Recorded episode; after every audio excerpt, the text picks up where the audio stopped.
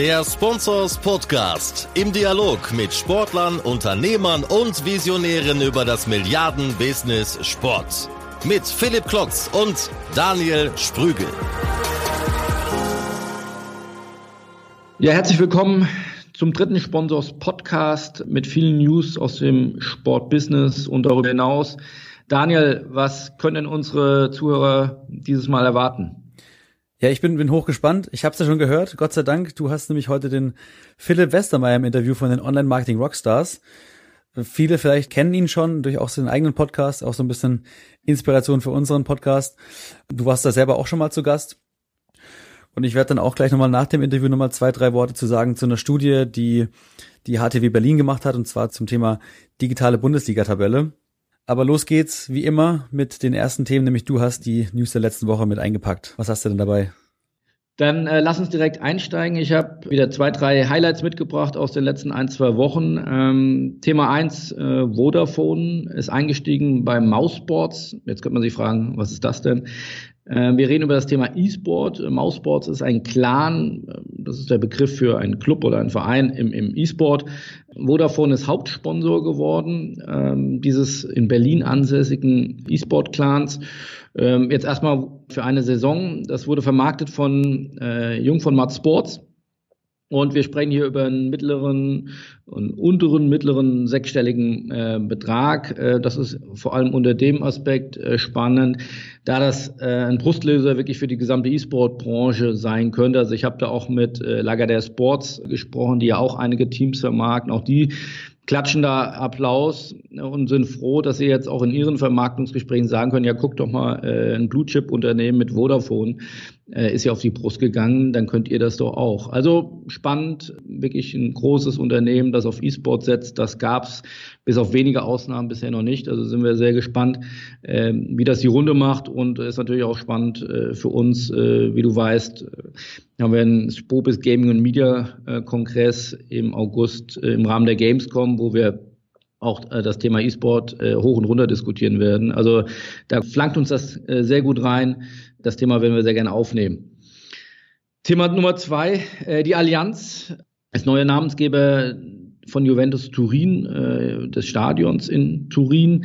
Äh, das sind zwei Dinge vor allem spannend. Ähm, erstens, damit äh, geht die Allianz beim siebten Stadion, also Klammer auf, Ausrufezeichen, Klammer zu, dem siebten Stadion weltweit auf äh, das Dach, beziehungsweise wird Naming Right Partner. Steigt aufs Dach äh, quasi. Steigt aufs Dach, äh, ist schon in München aufs Dach gestiegen, in Sydney, in Wien, in London, in Nizza und in Sao Paulo. Ähm, jetzt noch in Turin. Also bemerkenswert, da scheint man Gefallen an dem Thema gefunden zu haben. Es ist zu fragen, wann ist der Grenznutzen erreicht, aber das werden sich die äh, Kollegen in München sehr gut durchgerechnet haben. Also äh, spannender Move. Zweitens äh, ist an dem Thema spannend, äh, das Naming Right war lange Zeit vakant, äh, während in Deutschland das Thema Naming Right ja sehr gut funktioniert und fast jede Arena oder Stadion ein Naming Right Partner hat, war das in Italien äh, lange Zeit schwierig oder ist immer noch schwierig. Lager der Sports hatte sich äh, diese Rechte seinerzeit noch unter Sport 5 2008 äh, gesichert und äh, ist eben jetzt erst fündig geworden. Also lange Anlaufzeit, aber vielleicht war das auch hier der Brustlöser, dass Italien äh, sich jetzt öffnet für das Thema Naming Right. Schon mal vielen Dank, Philipp, für die Top-News, die du mitgebracht hast. Du hast nämlich den Philipp Westermeier interviewt von den Online-Marketing-Rockstars. Und wir steigen jetzt gleich nämlich in das Thema digital ein. Was kann denn der Sport eigentlich noch von dem, ich glaube mal, klassischen E-Commerce, digitalen Online-Leben lernen? Du hast ihn äh, ausführlich zu ausgequetscht. Wollen wir einsteigen oder hast du noch eine Anmerkung für den Start? Wir steigen gerne ein. Also es ist ein spannendes Interview, vor allem unter dem Aspekt, dass er sehr stark die Plattformökonomie vertritt. Und äh, das versteht man vielleicht nicht im ersten äh, hinhören, aber wenn man genau hinhört und sich damit beschäftigt und das ein bisschen sacken lässt, sind das viel, viel spannende Gedanken. Sehr erfolgreicher Internetunternehmer, äh, sollte man sich anhören. Gut. Dann hören wir uns gleich wieder und ihr hört jetzt den Philipp Westermeier mit dem Philipp Klotz. Bis dann.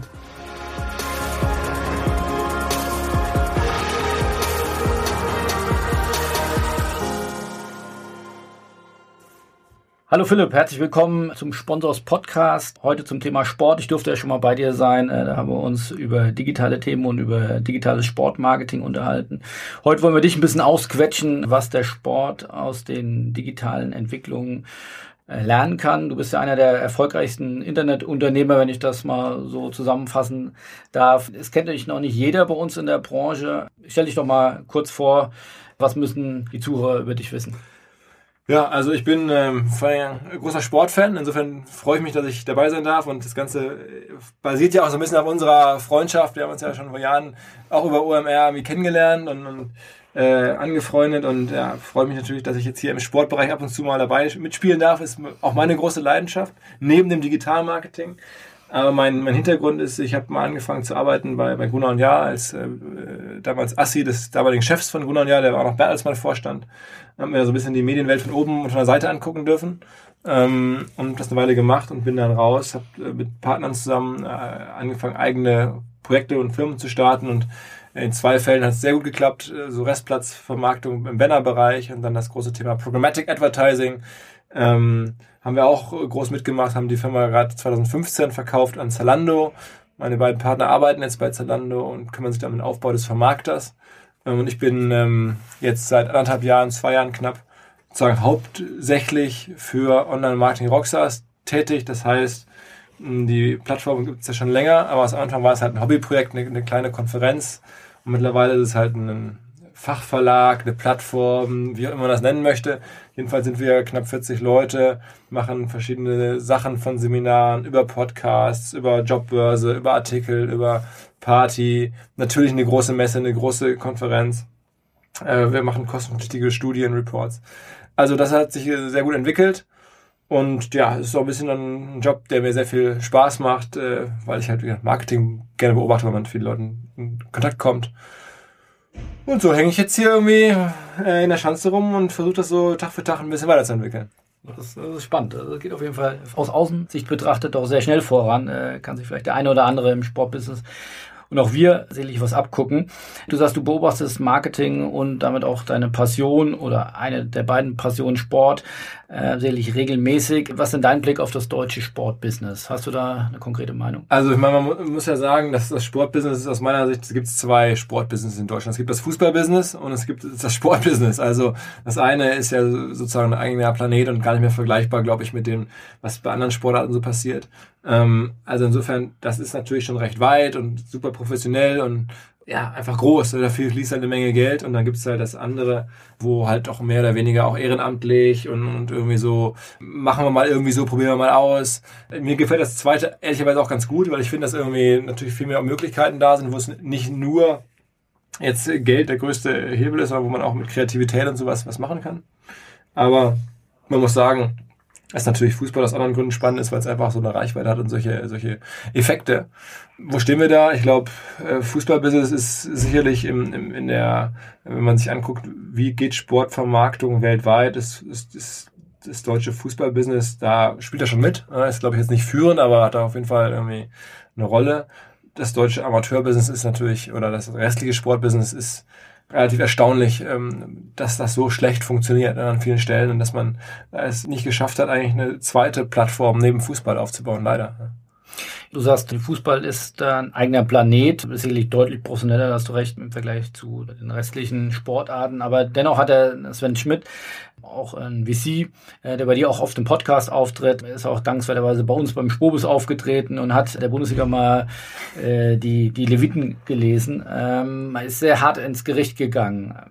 Kannst du das teilen? Siehst du, siehst du das teilweise auch so? Also ähm, ja, ich sehe schon verschiedene Sachen ähnlich wie er, jetzt gar nicht sogar die ganz äh, konkreten Beispiele, sondern was man einfach, glaube ich, häufig sieht, ist, dass halt viele Unternehmen, und da schließe ich jetzt mal Sport- oder Fußballvereine auch ein bisschen mit ein, Digitalisierung so als verstehen, als wir machen jetzt auch mal eine geilere Website und wir machen jetzt auch mal irgendwie, weiß nicht, irgendwas Elektronisches hier und da, und weniger das, das ganz große Ding sehen. Also was man sozusagen, dass man versuchen muss, ähm, das ist ja so mein großes Thema auch, äh, sein, seine Plattform zu schaffen und digital musste einfach genutzt werden. Das ist gar nicht mehr so, dass es jetzt darum geht, nur irgendwelche digitalen Sachen zu machen, sondern ähm, digital heißt, ist, eine, ist ein größeres Denkmuster dahinter, eine, eine Denkfigur und die heißt, du musst eine Plattform werden, ne? weil eine Plattform kann man permanent bespielen, vor allen Dingen halt digital. Aber ich glaube, das haben viele Vereine noch so gar nicht gemacht. Die machen dann, okay, wir machen jetzt auch ein paar Tickets, gibt es jetzt auch bei digitale Ticketbörsen oder es gibt jetzt auch irgendwie einen, einen Code auf dem Handy oder irgendwie sowas oder man kann seine Getränke jetzt irgendwie digital bezahlen. Das ist ja alles schön und gut, aber das sind mehr so einzelne Puzzlestücke. Und die große Frage ist eigentlich, wie kriegt man einen Verein, der am Ende eine Plattform ist, komplett als Plattform auch verstanden in der ganzen Organisation in die Welt gesetzt. Und da bin ich der Meinung, ähm, ist noch nicht bei allen so angekommen, dass das eigentlich ein, ein, ein wirklich viel größeres Makrothema ist und es nicht irgendein Typ macht jetzt mal digital verantwortlich für und dann sorgt er dafür, dass, weiß ich nicht, auch noch ein bisschen was bei Instagram gepostet wird oder so. Das ist halt sehr, sehr operativ und, und aber nicht äh, ausreichend, glaube ich. Ihr screent ja sehr stark den Markt, um auch die besten Speaker dann auch für eure Konferenz äh, zu finden. Hast du da ein Vorbild, wo du sagst, äh, ich glaube, du beschäftigst dich auch viel mit dem amerikanischen Markt. Äh, Gibt es da NFL, NBA, wo du sagst, ähm, die machen es richtig gut, die haben es schon verstanden? Also man muss ja erstmal generell sagen, äh, dass die noch alle natürlich aus, aus einer reinen Profitorientierung und, und wie kann man noch mehr Geld verdienen, äh, wenn man das mag. Das muss man erstmal mögen. Ne? In Deutschland mögen das, das ja viele gar nicht so sehr. Die sehen ja dann eher so, das ist Sport, das ist ein Vereinsleben, das muss jetzt auch äh, mal seine Grenzen haben mit dem ganzen Profit und dem Kommerz. Das ist mal so die, Vorfrage. Will man das eigentlich so? Wenn man aber sagt, hey, mir geht's hier um Business und ich, ich verstehe Sport als Entertainment und als, damit als Business irgendwie, dann muss man natürlich sagen, dass es irgendwie in den USA Vereine gibt, die das exzellent machen, die auch andere Freiheiten haben, fairerweise, und die ja da keine begrenzenden Regulierungen haben. Ähm, aber da ist natürlich so, dass, weiß ich nicht, wenn man sich anschaut, was eine New York Yankees Organisation seit Jahren macht, irgendwie mit dem eigenen Network, äh, wie die da Stadien inszenieren und gebaut werden, da glaube ich, dass man so bei den großen Vereinen auch sieht, ähm, weiß nicht, in, in Dallas, Cowboys, was da, was da passiert, äh, ist das schon krass, auch wie dann so Einzelevents natürlich zelebriert werden über Super Bowl und so müssen wir nicht reden, aber da auch, auch so World Series, im NBA Finals, das sind alles nochmal so einzelne Elemente, die gibt's halt so gar nicht. Das ist wirklich da, die Bundesliga, die ist jetzt irgendwie so vorbei. Ja? Das ist halt so, jetzt ist Bayern wie Meister, jetzt wird noch ein bisschen gespielt, wir gucken in Hamburg, ob der HSV noch drin bleibt oder nicht, aber eigentlich dann ist irgendwie so auf einmal Sommerpause und keiner hat's gemerkt. Und da ist halt nochmal so richtig so, kommt nochmal ein Sonderevent, wo nochmal separat die Fernsehrechte verkauft werden. Ne? Nur für ein äh, Element, gar nicht für die volle Saison und so. Das ist schon echt gut gemacht. Auf der ganz großen Ebene, finde ich. Aber es ist halt auch eine Landschaft, die das so begünstigt und auch so haben möchte.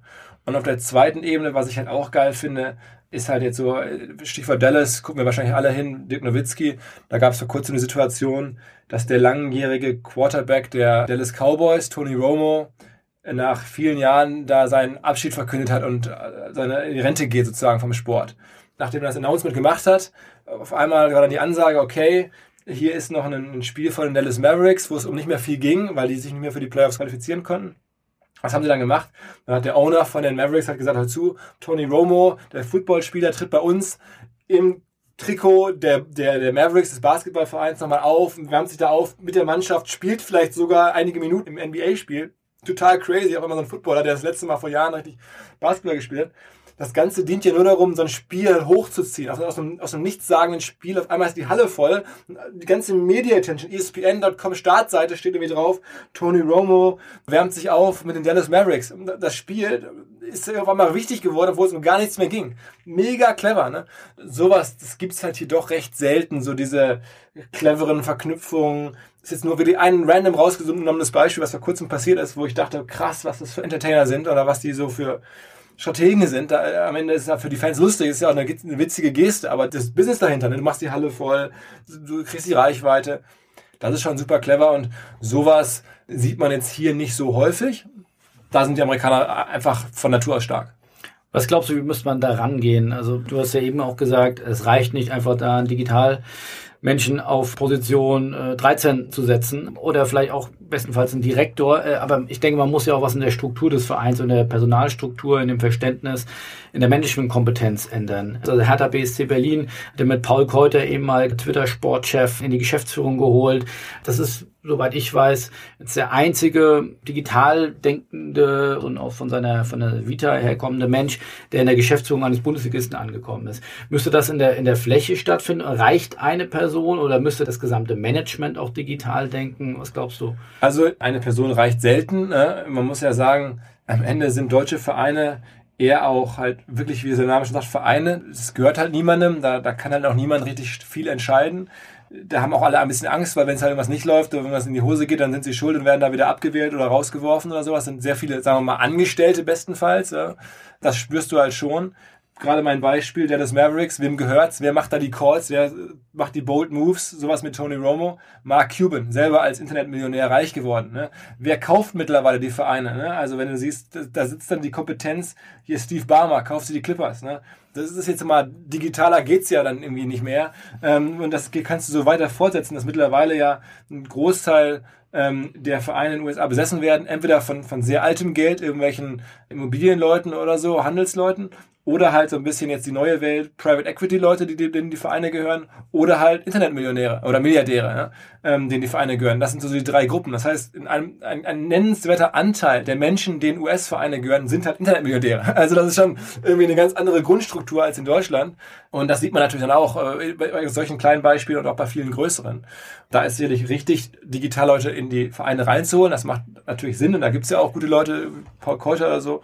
Aber am Ende kann der natürlich da jetzt auch gegen die restlichen Strukturen, gegen den restlichen Verein Du brauchst halt jemanden, der wirklich was sagen kann und der als Unternehmer auftreten kann, glaube ich, um wirklich was zu bewegen. Und das ist natürlich sehr schwer, wenn du da jetzt ein Teil der Geschäftsführung bist und daneben halt noch ein Aufsichtsrat ist und dann noch irgendwie zig andere Gremien und, und, und dann noch der sportliche Erfolg manchmal nicht kommen. So da, das kann Mark Cuban, der sagt irgendwie, mir gehört der Lade, machen wir jetzt so. Und irgendwie der Einzige, der mir was sagen kann, ist vielleicht der Commissioner, äh, dem die Liga gehört oder der die Liga verwaltet.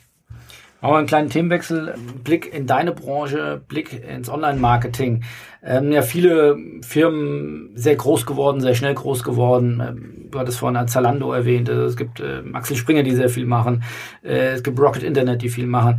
Glaubst du, dass diese Firmen ein Stück weit ein anderes Marketing auch betreiben, Online-Marketing äh, betreiben, sehr performance-orientiertes Marketing betreiben? Sportbusiness ist ja auch unter anderem sehr groß geworden durch Sponsoring, also wirklich Millionen, aber Hunderte von Millionen, die in Sponsoring investiert wurden. Glaubst du, dass äh, die Zalandos dieser Welt auch in diese in dieses traditionelle Sponsoring investieren? Also werden wir in Zukunft sehen, dass Zalando auf dem Trikot von der Hertha beispielsweise ist? Also bei Zalando konkret habe ich natürlich keine Ahnung, ähm, kann ich nicht einschätzen. Aber ich glaube prinzipiell auf jeden Fall. Ja, also das wird auf jeden Fall, denke ich, äh, kommen, dass sagen wir mal Firmen, wo die Wertschöpfung zum großen Teil digital stattfindet, sagen wir es mal so, ähm, dass die auch im Sponsoring aktiv werden. Ne, das, das, würde ich, das sieht man jetzt schon so ein bisschen hier mit einem Flyer-Alarm an verschiedenen Stellen, die Druckerei, also Geschichten, die jetzt auch schon Banden machen. Wir haben die Versuche gesehen mit pkw.de, die auch so diese Teppiche gemacht haben in den Stadien. Also ich bin mir ziemlich sicher, dass das kommt. Die Firmen brauchen natürlich eine gewisse Größe, um sich Sponsoring überhaupt leisten zu können. Mit 5.000 Euro kannst du da nichts werden, dann mit 50.000 Euro macht es eigentlich keinen Sinn, weil du kein Geld hast. Was weißt du besser als ich für die Aktivierung, für die Pakete, die es da gibt. Aber ich glaube, wir werden das auf jeden Fall sehen und machen die auch schon bei Sport 5 äh, oder bei, bei, bei Lagardère oder äh, Infront oder so, dass die natürlich jetzt auch angucken, ist ein Delivery Hero wahrscheinlich ein, oder Fudora und wie sie alle heißen, ähm, ab einer gewissen Größe ist das auf jeden Fall interessant. Und, und da werden wir noch sicherlich mehr sehen. Gerade in Hamburg hier gibt's jetzt ja irgendwie neben der der Arena, wo der HSV steht, die spielt, die jetzt ja wieder Volksparkstadion heißt, ähm, weil das der Herr Kühne so wollte. Die hieß ja auch schon mal nach, nach Digitalfilmen, AOL und so. Habe ich jetzt vor kurzem gesehen. Ähm, die zweite relevantere Halle, die wir haben, ähm, in, in Wilhelmsburg, wo die Towers spielen, die hat sich jetzt, glaube ich, einen Online-Brillenhändler nach sich benannt. Äh, My Optics Arena oder sowas. Edel Optics Arena. Vincent hier, der hier sitzt, weiß das, weil er da bei Towers gespielt hat. Edel Optics Arena ist halt sozusagen... Geht ganz leicht über die Lippen. Äh, genau, Edel Optics oder Halle kleines Beispiel, da siehst du schon, ein Online-Brillenhändler, Edeloptics, ähm, macht auf einmal eine, eine Halle. Das da gibt es jetzt auch offensichtlich irgendwelche persönlichen Beziehungen und Nähen zwischen den handelnden Akteuren, aber trotzdem, am Ende äh, ist das ein Hinweis, glaube ich. Du hast eben erwähnt, das Thema Influencer, großes Trendthema. Kannst du das mal umreißen, jetzt auch aus Online-Marketing-Gesichtspunkten? Äh, was heißt das, wie groß ist der Markt und könnte, siehst du da auch äh, Anknüpfungspotenzial für, für den Sport? Also ähm, klar, Influencer sind am Ende, höre ich immer, das hieß mal früher Testimonial und früher hieß es irgendwie noch anders am Ende sind es halt Leute, die Eigenreichweiten haben ähm, auf, auf sozialen Plattformen, also meistens bei, bei Instagram oder bei YouTube, um es mal so ein bisschen einzuschätzen. Ich glaube, so die größten deutschen Influencer haben so, also du bist in Deutschland richtig großer Influencer, wenn du so ein, zwei Millionen Follower oder Subscriber hast, dann ist schon echt ein Wort. Du bist halt relevant bis hin zu 30, 40, 50.000, würde ich mal sagen. Also dazwischen spielt sich das meistens ab in, in Reichweiten. Was muss man dazu sagen?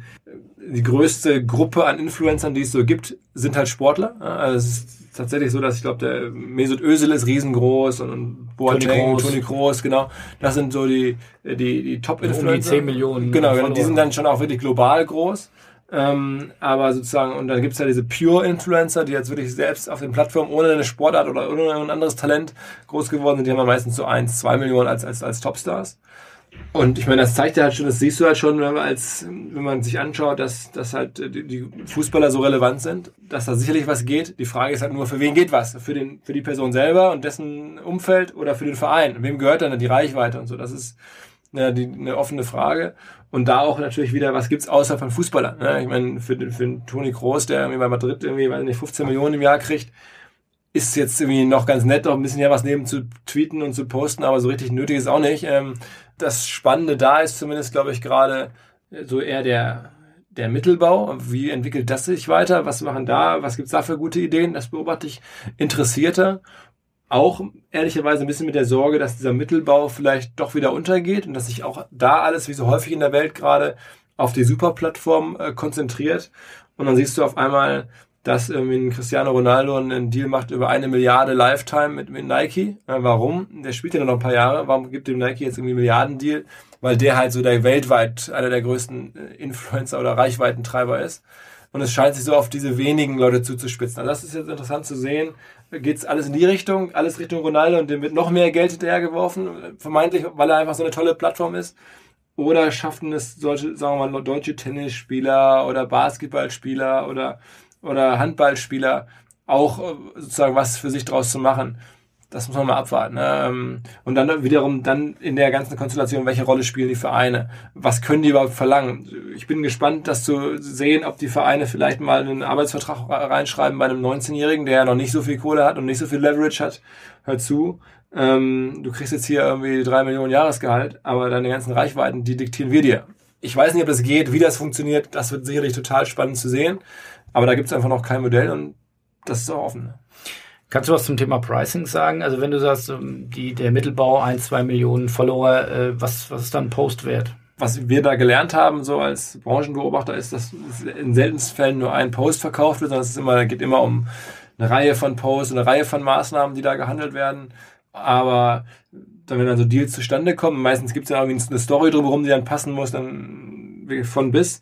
Aber da, da fließen auf jeden Fall, ähm, sagen wir mal, fünf- oder sechsstellige Beträge. Siebenstellige habe ich jetzt noch nicht gehört. Da gibt es dann nur die, wieder oben die, die Ronaldos. Aber ich bin nicht überrascht, wenn irgendwer sagt, ich mache hier mal irgendwie eine, eine, eine Choreografie von, von Posts für dich und kostet dann irgendwie 50.000 oder, oder 100.000. Das würde ich mal sagen. Das ist in einigen Fällen sicherlich drin. Und die Firmen zahlen das auch. Firmen zahlen das auf jeden Fall. Also das lohnt sich ja für viele Firmen. Ne? Ähm, und nach, natürlich nach unten genau. Es gibt wahrscheinlich aber irgendwelche ähm, Hockey, Basketball, Schwimmer oder sowas.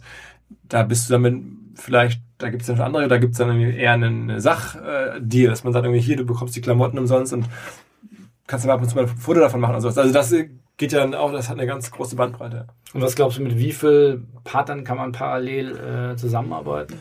Also auch da wieder in der Spitze, ne, siehst du dann irgendwie, hat auf einmal dann irgendwie ein Ronaldo dann Medienrechte an sich in verschiedenen Ländern und so. Da kann dann irgendwie auf einmal ist er dann Partner von irgendwie der Automarke X in, in Japan und der Automarke Y in China. Da denkst du dir, alter Schwede, ey, der Typ hat jetzt irgendwie scheinbar Leute, die sich, die ihn in verschiedensten Märkten, verschiedensten Marken im selben, also Autos, Segment, äh, das, das ist natürlich schon total crazy. Das, das ist ja wirklich eine Medienmarke und zwar nicht irgendeine, sondern eine richtig große, die so agieren würde.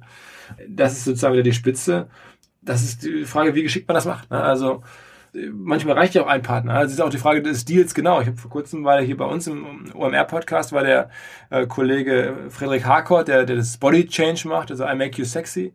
Und der mehr oder weniger aus dem Sportler, also einem Tänzer, dem Detlef de Soest, äh, jetzt auch einen Multimillionär gemacht hat, äh, indem der den als Super-Influencer mit Umsatzbeteiligung für sein Produkt dieses ähm, äh, Body Change, äh, diesen Kurs, den es da gibt, äh, eingespannt hat. Der hat das irgendwie sehr spannend erzählt, wie er sozusagen den Deadlift die Soße da gewonnen hat als, als Partner. Und der kann richtig was treiben, weil der dann da so toll abgenommen hat, versuchen das dann viele auch. Und das ist dann für den natürlich noch was ganz anderes. Er braucht dann nur einen Partner. Ne? Ähm, da ist dann auch ein Partner glaubwürdig.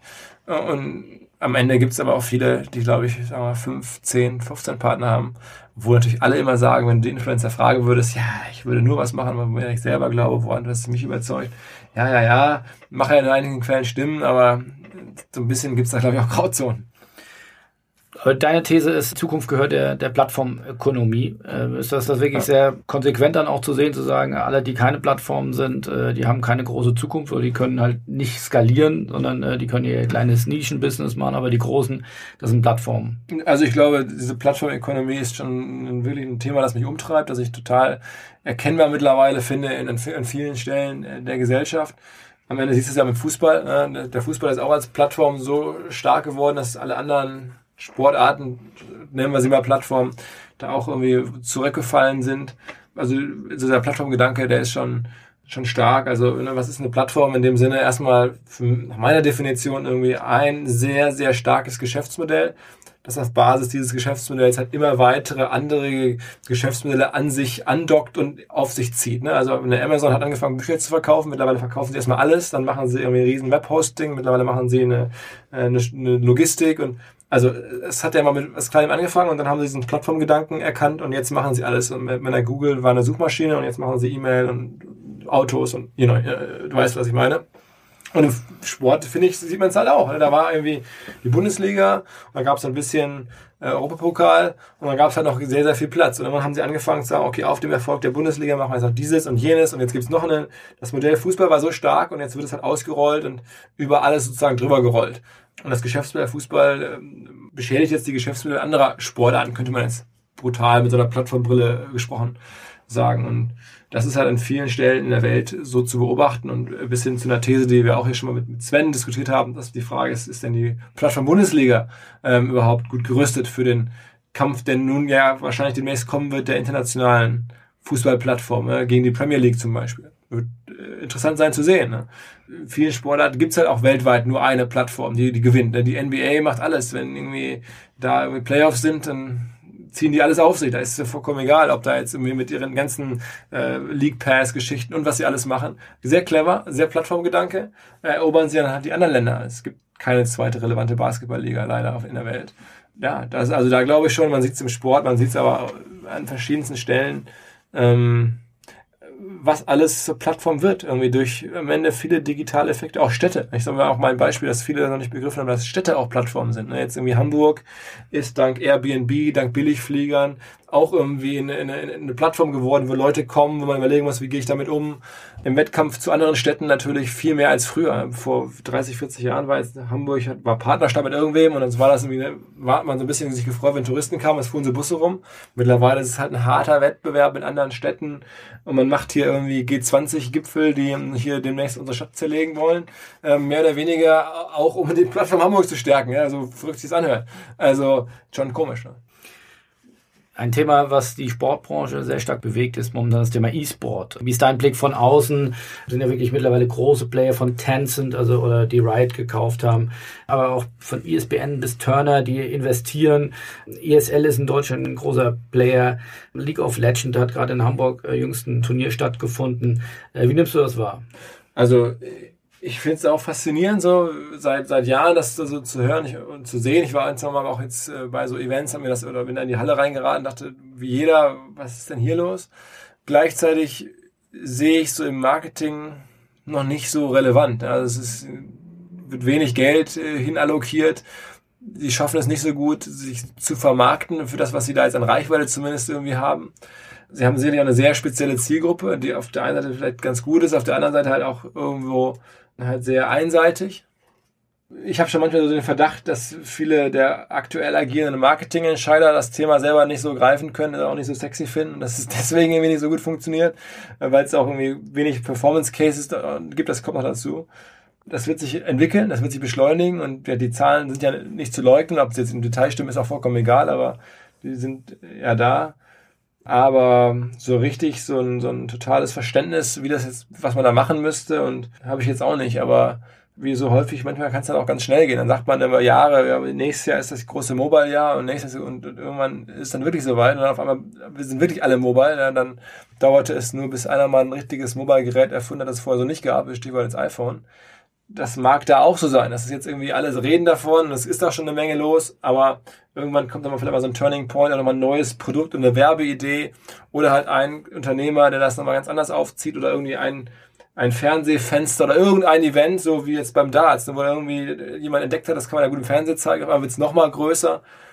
Also dieser, dieser Turning or Twisting Point, die, die ganze sagen wir, Ursuppe ist längst da und es köchelt schon. Man, es fehlt mir so der richtige Funke, der das Ganze jetzt anzündet. Also wie macht man das werblich? Wie geht es da jetzt weiter? Was ist da der nächste Schritt? Den sehe ich ehrlicherweise selber nicht so richtig und bin mir aber sicher, dass da irgendwas kommen wird. Also ohne zu wissen, was genau ist. Ja, wir gehen der Frage auf jeden Fall auch nah. Wir äh, konnten euch da ja auch als Medienpartner gewinnen beim Spobus Gaming und Media im Rahmen der Gamescom, ja. weltweit größte Gaming- und E-Sport-Messe in, in Köln Ende August. Dort werden wir eine Konferenz machen, auch zum Thema E-Sport, um dem ein bisschen auf den Grund zu gehen und da auch beide Welten zusammenzubringen. Weil ich glaube, sowohl der E-Sport kann äh, davon profitieren, äh, Sponsoren und Professionalisierung aus dem Sport kennenzulernen. Und gleichzeitig das sehen wir an Schalke 04, die haben ein eigenes E-Sport-Team ja. gegründet.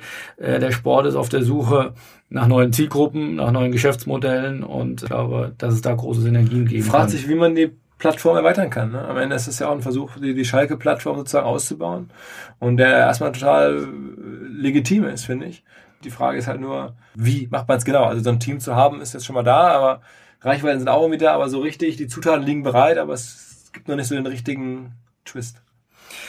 Ein, ein Thema, ich noch auf jeden Fall mit dir anschneiden, ist das Thema Virtual und Augmented Reality. Auch ein, auch ein Hype-Thema aktuell in den Medien, auch äh, sehr von US getrieben. Äh, wie ist da deine Meinung jetzt sowohl bezogen auf Online-Marketing, aber auch bezogen auf das Thema Sport? Ich mache selber so die Hypes jetzt mit und bin ja selber so eine Hype-Maschine geworden, die jetzt hier irgendwie in der, ein bisschen die äh, Themen aufgreift und durchs Dorf treibt, so. Ich habe diese Zyklen da jetzt kennengelernt, so selbst in der, in der, als, als Macher der OMR und das weiß deswegen, dass manchmal auch Sachen natürlich hochgezogen werden, die noch gar nicht in der Fläche so weit sind. Also ich kenne zu wenig Leute, die jetzt wirklich irgendwelche Brillen regelmäßig aufsetzen. Aber äh, Mark Zuckerberg denkt Der glaubt dran, der ja. Glaubt der, dran. Braucht, der braucht ja auch Stories. Ja. Der muss ja auch eine Geschichte erzählen. Man merkt ja auch, der, der, die Taktung, in der der an Sachen glaubt, ist halt auch mittlerweile recht kurz. Dann ist es Video Longform, dann ist es Video, war vorher was Video Shortform, dann ist es dieses und jenes. Äh, ich glaube halt, die wahre Adaption der Bevölkerung, da ist ja im Marketing wichtig, um wirklich auch Massen zu erreichen und wirklich Effekte zu erzielen, ist dann manchmal noch ein bisschen länger als, als das die Konzerne oder, oder, oder sagen wir mal so Strategen oder auch Branchenbeobachter wahrhaben wollen. Da geht es dann erstmal um das Neue und die Vision. Aber sozusagen der Weg von der Vision bis dann irgendwie, wir sehen da Applikationen, die irgendwie Leuten wirklich relevant äh, mehr Umsatz bescheren oder sowas da sind wir ja noch irgendwo am Anfang, glaube ich. Und, und ich habe jetzt tatsächlich auch bei OMR überlegt, ein paar Hinweise bekommen, Mensch, hier nehmen wir den Speaker und jeden Speaker, das sind totale Virtual Reality Experten und so. Und ich dachte, ja, okay, aber so richtig viel können da unsere Leute jetzt noch nicht von mitnehmen und die können im nächsten, im nächsten Jahr immer noch auftreten. Äh, ob wir die jetzt 2017 brauchen, weiß ich gar nicht so genau. Also da, da habe ich eher so ein, eine lange, längerfristige Perspektive, weil man ja auch mal fragen muss, was ist die Definition jetzt ganz genau? Ich meine, Augmented Reality bei Snapchat sieht man es schon so ein bisschen, wenn auf einmal so Filter dann da irgendwie eingebaut werden oder so.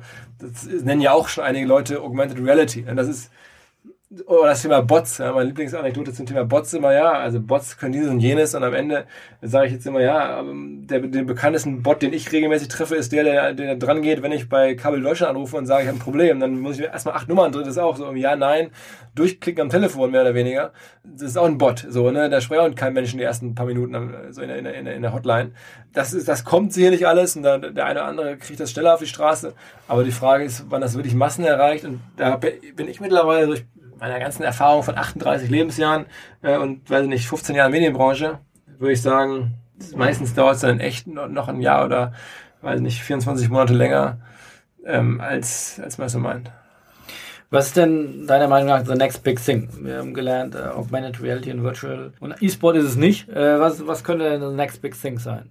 Auch ähm, du musst ja, du musst ja Geschichten verkaufen. Ja, absolut. Also, also für uns, für OMR ganz konkret, ist jetzt Video das große Ding. Wir werden jetzt ein eigenes Videoformat machen. Ich glaube, auch wir sind in der Notwendigkeit als Medienmarke äh, uns immer anzugucken, wie können wir leben, wo leben wir, wo lebt unsere Marke.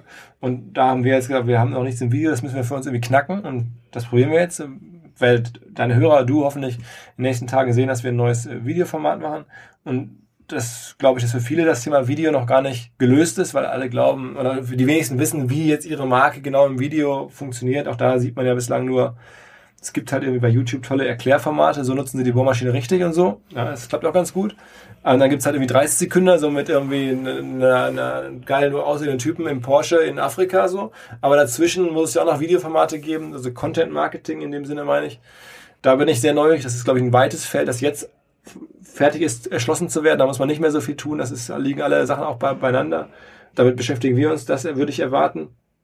Und ich glaube, äh, dass wir, das ist jetzt ein bisschen ungewöhnlich vielleicht als Antwort, ein bisschen auch ein Comeback sehen werden von verschiedenen anderen äh, Marketingdisziplinen ähm, jetzt in der digitalen Welt. Also als Beispiel, klar, YouTube, äh, Google und Facebook und, und YouTube sind schon riesig und, und werden auch größer werden.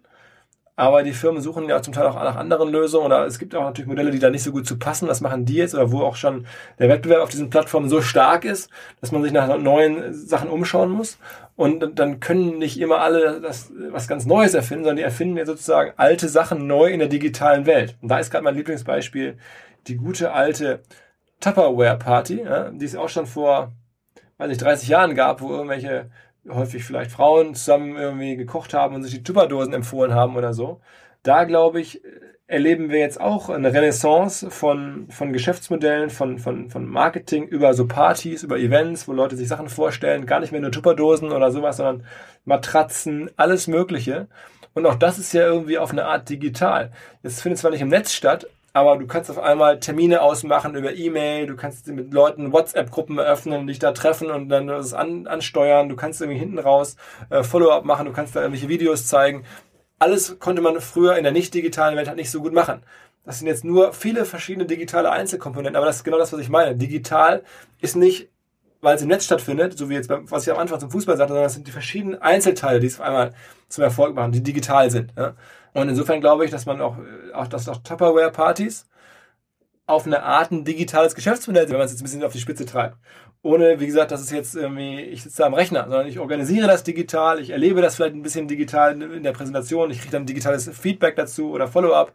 Es werden mir Sachen vorgestellt, die ich dann irgendwie im Online-Shop auch kaufen kann und so. Also insofern, das wäre jetzt vielleicht so ein bisschen mein Ausblick es wird ein Comeback geben von alten, ganz alten Marketingdisziplinen, die jetzt in der digitalen Welt vielleicht wieder neu entdeckt werden, die eine neue Schönheit entwickeln in der digitalen Welt. Was hältst du denn von Mobile Payment? Also wir waren gerade mit äh, unserer Weiterbildungsakademie in Shanghai äh, eine Woche, durften da an verschiedensten Universitäten beim FC Bayern reinschnuppern, beim bei Alibaba in die großen Hallen gucken. Beeindruckend war für mich vor allem, also A, die Technikaffinität der, der Chinesen und B, wenn wir was irgendwo bei Starbucks Cash bezahlen wollten, äh, wurden wir nur noch ausgelacht, wurde mit äh, äh, WeChat äh, Mobile bezahlt. Also da sind die sowas von weit, das ist kein Einzelfenomen, das war ein Massenphänomen da. Also Chinesen bezahlen, zumindest in den Großstädten, äh, Mobile. Auch in Amerika wird das ja ausprobiert. Könnte das ein neuer großer Trend sein? Ja, also ich glaube, sowas wird kommen. Das ist jetzt auch äh, abzusehen. In Deutschland ist es wahrscheinlich wieder was anderes. Da haben die wir Deutschen ja noch ein anderes, weiß nicht, Gefühl für oder äh, Umgang mit Geld, Umgang mit Mobile, etwas wahrscheinlich mehr Sorge reserviert. reserviert, genau, Probleme. Da wird die Adaption ein bisschen langsamer verlaufen, aber ich glaube, dass das kommen wird, ist total klar. Und da wird es dann auch irgendwie die ersten Probleme geben, irgendwelche dreisten Räuber oder, oder Kriminelle und dann wird es irgendwie Fuck-Ups geben, dass irgendwie, weiß ich nicht, ein McDonalds einen Tag lang nicht funktioniert, weil irgendwas nicht, also das werden wir alles erleben. Und das wird Sollte auch bei Konferenzen ja, geben. Ja, ja, hat uns auch richtig lahmgelegt. Ähm, dass wir irgendwie versucht haben, Cashless Payment zu machen. Ist ja kein Geheimnis und das hat auch nicht funktioniert. Und dann mussten wir alle im ersten Tag zumindest alle das Essen umsonst rausgeben. Das war für die Gäste, sage ich immer, noch besser als äh, Cashless Payment ist nur irgendwie Cashless, ohne Payment. Ne? ähm, äh, das, das war äh, ganz cool für uns nicht so. Aber wir wachsen da rein, andere wachsen da rein. Ich habe bei uns auch schon gedacht, als mir das die Kollegen vorgestellt haben, wir haben erst ja versucht, so Cashless Payment so Armbändern, wo man dann so ein Armband umbekommt, damit du ein Armband bezahlt. Und da ist, glaube ich, jedem, der ein bisschen jetzt schon digital gesehen hat, irgendwie total klar. Also das Armband wird nicht die Lösung sein. Ne? Das wird eher das Handy sein. Und ich, als ich so hier die Kollegen mir gezeigt haben, guck mal, so machen wir das jetzt hier bei uns, Cashless Payment, so, so wollen wir das angehen. Da habe ich schon so echt gezweifelt. Dann aber gesagt, okay, komm, wir probieren es. Wir müssen die Entwicklung ja mit äh, versuchen und wir wollen ja auch da Trends setzen irgendwo. Am Ende tatsächlich haben die Armbänder nicht so gut funktioniert oder das verlag auch nicht in den Armbändern. Aber ich glaube, am Ende das Handy wird zur Schaltzentrale, ist ganz klar. Und dann wird da auch wie Payment laufen. Das werden wir sehen. Ne? Das dauert halt nur noch eine Weile in Deutschland gerade. Das wird ja dann sicherlich auch gerade gerade bei Sportstadien, großen Veranstaltungsräumlichkeiten extrem spannend. Wenn es dann wieder schneller geht, kann ich wieder mehr Bier beim Tresen ja. geben ja, genau, und, noch mehr, ja. und noch mehr Würste essen. Ja, genau. Hast du abschließend noch zwei, drei Quickwins ähm, für den Sport für uns, wo du sagst, haben wir hier gerade im Online-Marketing-Bereich erlebt, äh, das äh, wird auch in den Sport kommen? Also so richtig Quickwins ist natürlich total schwer zu sagen. Ich habe gerade ein Sportwochenende hinter mir, wo ich mit zwei Freunden mir verschiedene Bundesligaspiele live im Stadion angeschaut habe, also drei Stück an einem Das Wochenende. nennt man jetzt Sportwochenende. Ja, genau, Groundhopping. ja. War ich in Köln, in Gladbach und in, auf Schalke. Und was man halt so, so sieht, ist, dass ich glaube, da geht noch mehr im Sinne der Show, im Sinne des Entertainments. Das ist, würde ich mir jetzt wünschen, ob es ein Quick Win ist, weiß ich gar nicht, aber ähm, auf der anderen Seite ist es auch schön. Ich finde es auch irgendwie ganz geil, wenn da jetzt dann irgendwie noch so die Region spürbar wird und wenn es nicht alles so abgeschliffen ist. Also ich glaube, zu diesem Quick Win habe ich nicht, aber eher so die Frage, wo will man eigentlich hin? Ich sage auch gerade zu vielen Marketingleuten, die man so spricht, die auch Fragen haben, was sollen wir jetzt gerade machen und wie sollen wir uns jetzt hier und da aufstellen. Ich glaube, es ist ein guter Moment, generell sich zurückzunehmen und zu fragen, was soll eigentlich die Richtung sein, weil du stellst jetzt auch mal Weichen und merkst es gar nicht so richtig. Ne? Und ich würde mir halt vielleicht noch ein bisschen bessere Unterhaltung in den Stadien wünschen, auch außerhalb der Spiele und dass dann nicht irgendwie, in, irgendwie, weiß nicht, auf der Leinwand irgendwie gezeigt wird, wie da drei Fans sagen, was sie tippen. Das ist mir eigentlich scheißegal, was sie tippen. Äh, und wenn die da so halb betrunken auf der Leinwand gezeigt werden, das ist für mich echt schlechte Unterhaltung in den Stadien. Da könnte man deutlich mehr machen, glaube ich. Am Ende muss man ja auch wirklich für sich entscheiden, möchte ich jetzt gerne eine, eine regionale Sponsorenbasis haben oder gehe ich da wirklich eher auf, auf die große Liga? Wie will ich mich eigentlich mit meinem Marketing generell auch aufstellen, auch für viele Konzerne. Ne? Will ich jetzt wirklich hier komplett auf Google setzen ne? oder auf Facebook? Will ich mich auf die großen Plattformen konzentrieren? Ich glaube, äh, viele Leute ähm, sind total auch äh, voll mit Optionen. Äh, wir tun ja auch alles, du und ich, mit unseren Medien, dass die Leute sehr viele Optionen kennen. Aber es, die Selektion und der Fokus auf einzelne Sachen, der, das, glaube ich, macht viel mehr Sinn, als jetzt das Gefühl zu haben, scheiße, Sponsors hat drüber geschrieben, das muss ich jetzt auch machen oder OMR hat drüber berichtet. Nicht alles muss man sofort machen. Man muss sich halt über wirklich seine Schlachten aussuchen. Du kannst einfach nicht mehr alle Schlachten gewinnen. Aber auf jeden Fall die Plattform im Blick behalten. Und genau, Plattform, denke, das ist jetzt kein Quick das ist ja sozusagen mein ongoing Leitmotiv, auch hoffentlich hier im Podcast gut rausgekommen. Was heißt das für mich? Das ist, das ist äh, sozusagen Kernstrategie, würde ich sagen.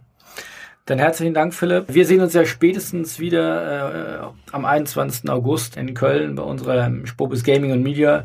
Dann bringen wir zumindest die beiden Welten zusammen, E-Sport und, und Sport-Business. Und äh, im Doppelpass mit dir, mit Online Marketing Rockstars als Medienpartner. Herzlichen Dank auch hierfür und äh, ja, bis dann in Köln.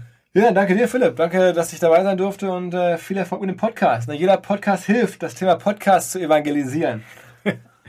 So wird's gemacht. Alles klar. Ciao, ciao. Tschüss.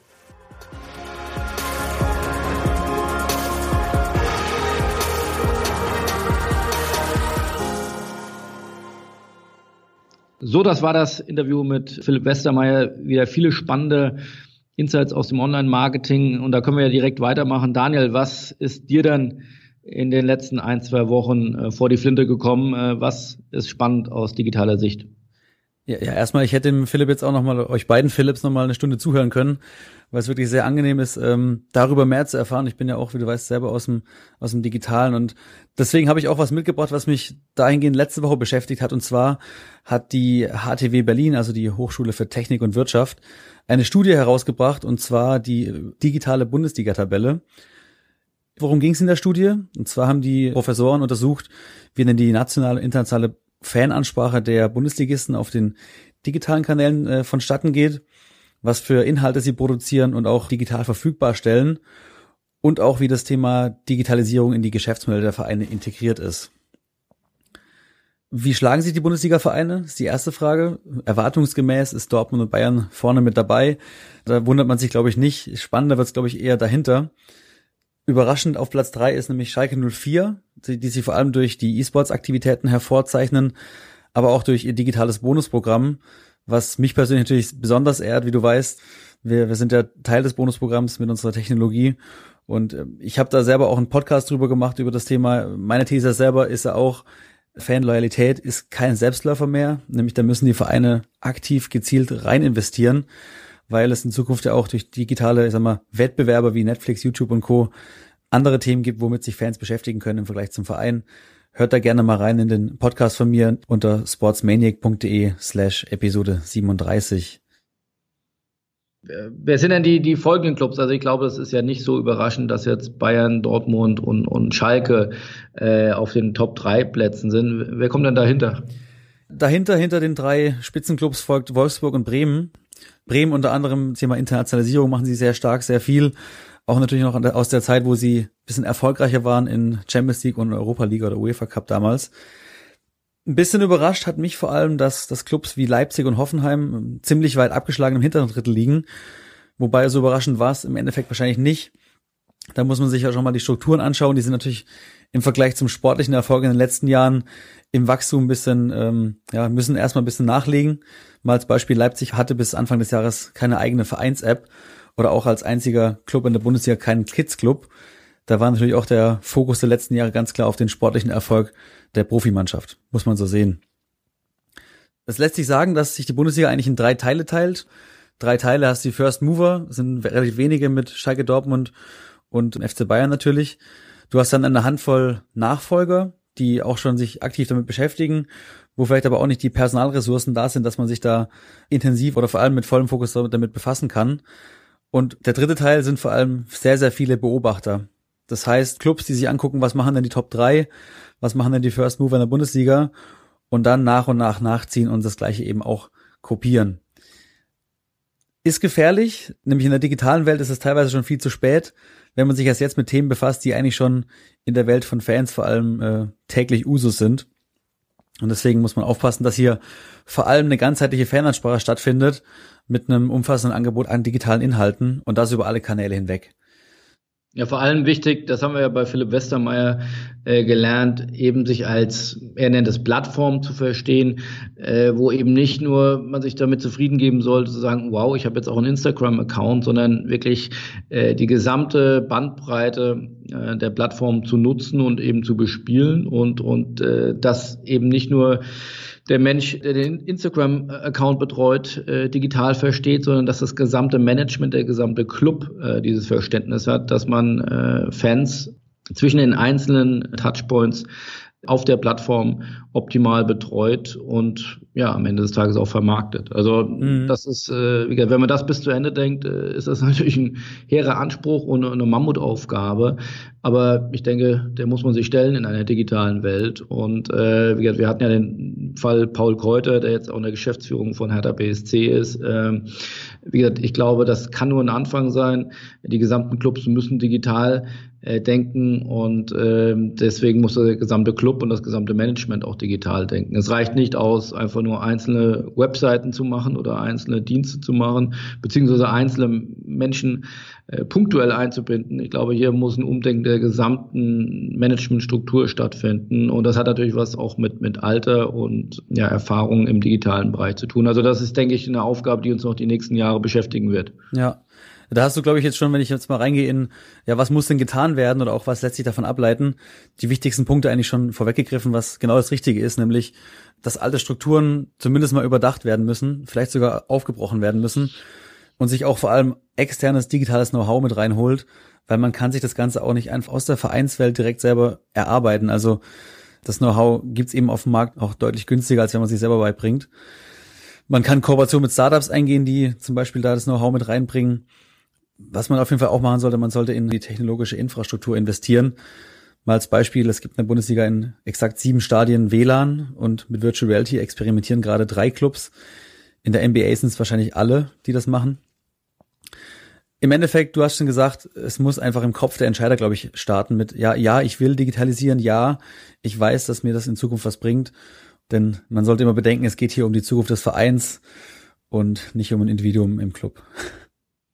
Ja, das ist auch ganz spannend, abschließend vielleicht, äh, was da unsere Spork-Studie ergeben hat. Also ich kenne jetzt nicht mehr die absoluten Zahlen, äh, beziehungsweise nicht mehr ganz genau im Kopf, aber da war wirklich das Thema, äh, was den größten Impact auf die Entwicklung des Vereins, des Clubs in der Zukunft ist digitale Herausforderung und wo man sich am äh, schlechtesten darauf vorbereitet sieht, sind diese äh, digitalen Veränderungsprozesse, ähm, eben weil man kein Personal dafür hat. Also da glaube ich, ist eine große Unsicherheit im Markt und die wird man nicht wegkriegen, indem man, indem man wegguckt, sondern äh, indem man anfängt. Und äh, auch das lernen wir ja vom Silicon Valley, man muss auch Fehler machen dürfen, aber man muss eben anfangen und äh, nicht wegschauen.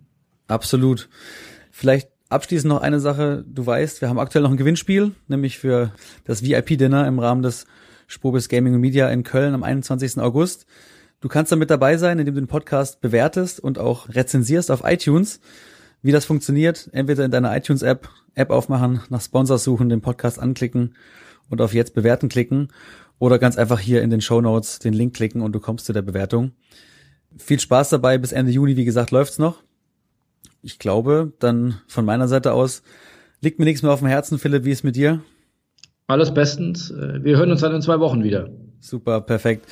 Ich wünsche euch noch eine schöne Woche. Macht's gut zusammen. Ciao, ciao. Tschüss.